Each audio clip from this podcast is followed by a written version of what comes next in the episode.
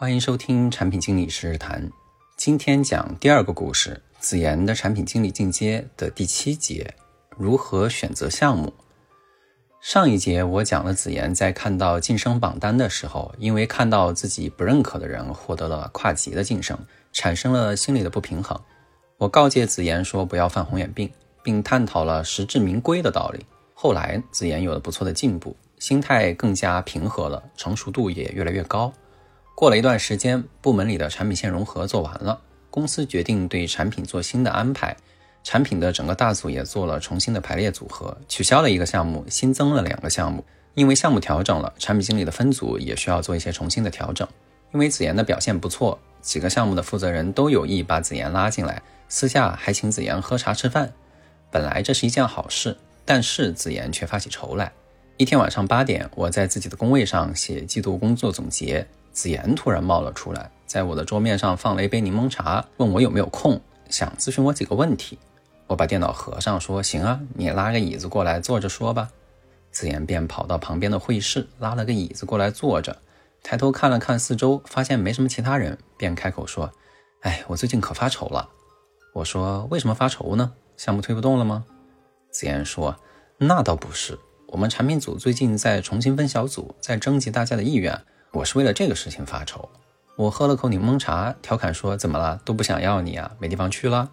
子言说：“哎，那倒不是，其实是可选的地方多了，我反而不知道该怎么选了。”我便接着问：“都有什么地方可以选？你说说看，我给你参谋参谋。”子言还挺开心，说：“那太好了，我现在呢有三个选择。第一个呢就是留在现在老肖的项目组里边继续做。”第二个呢，是去小青姐姐的小组里边去做偏前端的产品。第三个是新成立的新项目，张峰大哥的小组。小青姐姐和张峰大哥呢都跟我聊过了，说欢迎我过去。我现在就有点发愁，我也不知道该怎么选。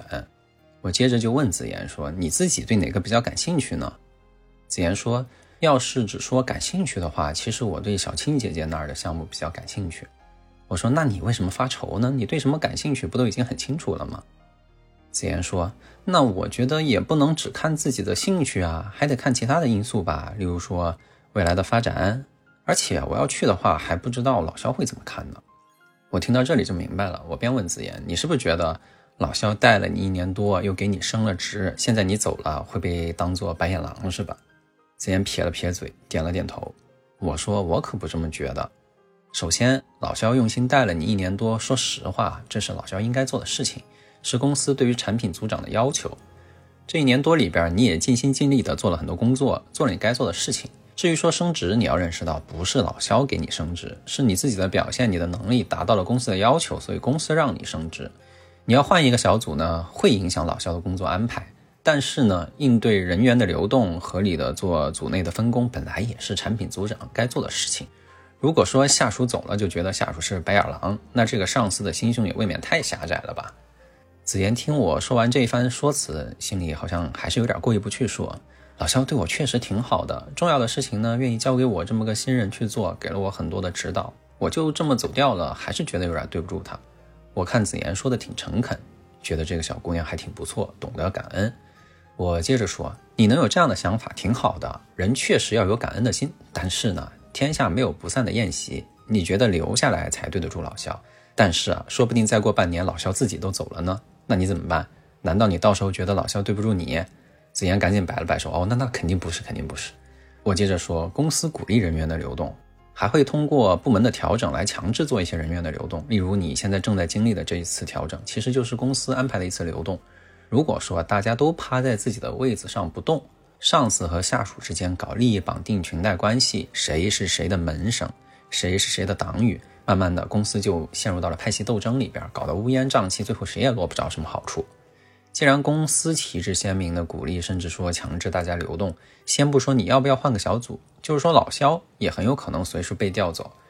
你想着谁走了就对不起谁，其实想的太狭隘了。作为一个职场人，尽心尽力做好手上的工作，就对得起所有人。人与人之间呢，真心相待，你可以请老肖吃饭啊。以后派你去跟老肖的团队合作，你可以多给一些力所能及的帮助啊，这不都是感恩吗？走了不等于做了白眼狼，留下也不就等于知恩图报。子妍点了点头说：“嗯，你说的这些我都认可，但是呢，我就是不知道老肖是怎么想的，还是心里有点不安。我喝了口柠檬茶，接着说：“老肖怎么想的？你约他聊聊就知道了，别闷着头自己在这儿担心。而且凭我对老肖的了解，他的心胸可没你想的那么狭隘。”子言赶紧说：“我可没说老肖心胸狭隘啊！”我不由笑了，说：“ 我知道，我跟你开个玩笑。”说完老肖的事情，子言还有问题，又接着问我。青青姐他们做的是直接面向消费者的前端的产品，我之前做的都是面向内部的产品。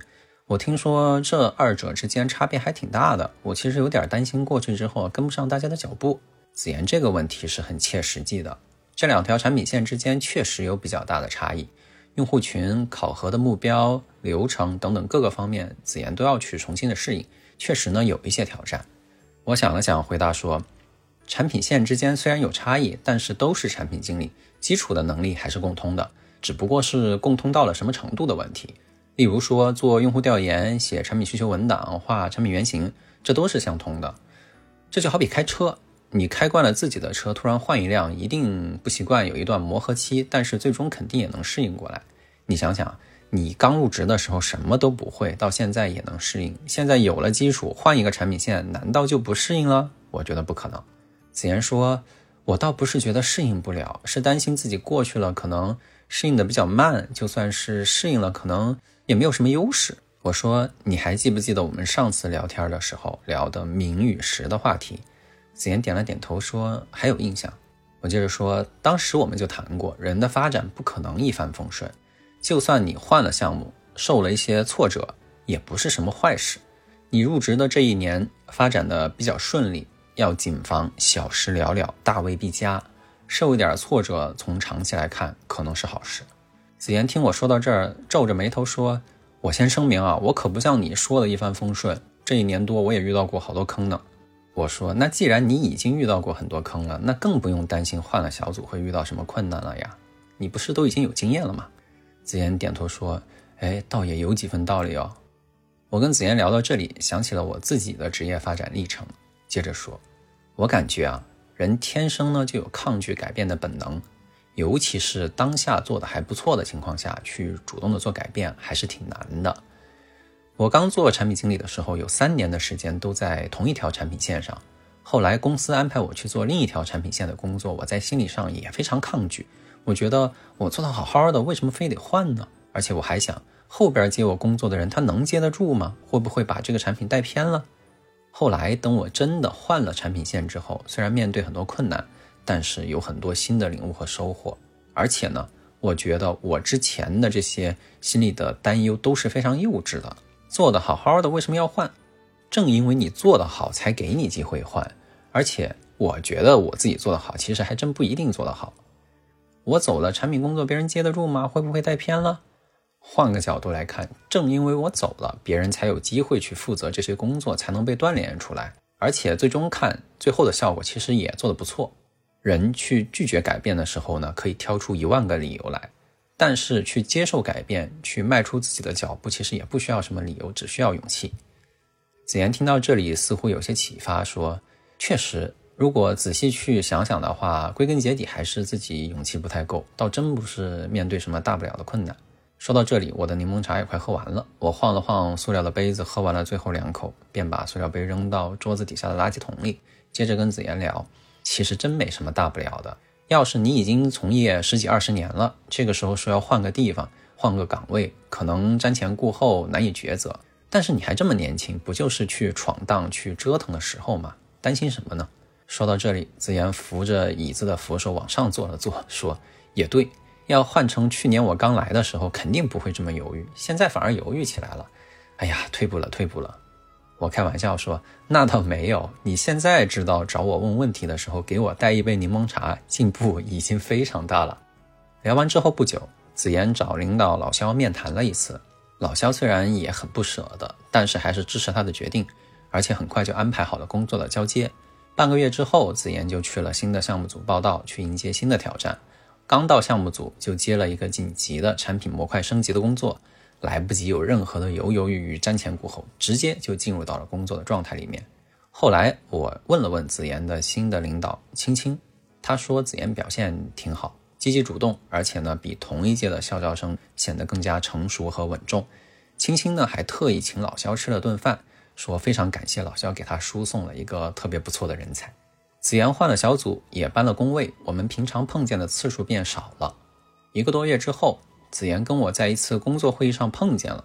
散会之后，因为我在附近还要开一个会，便在会议室坐一会儿。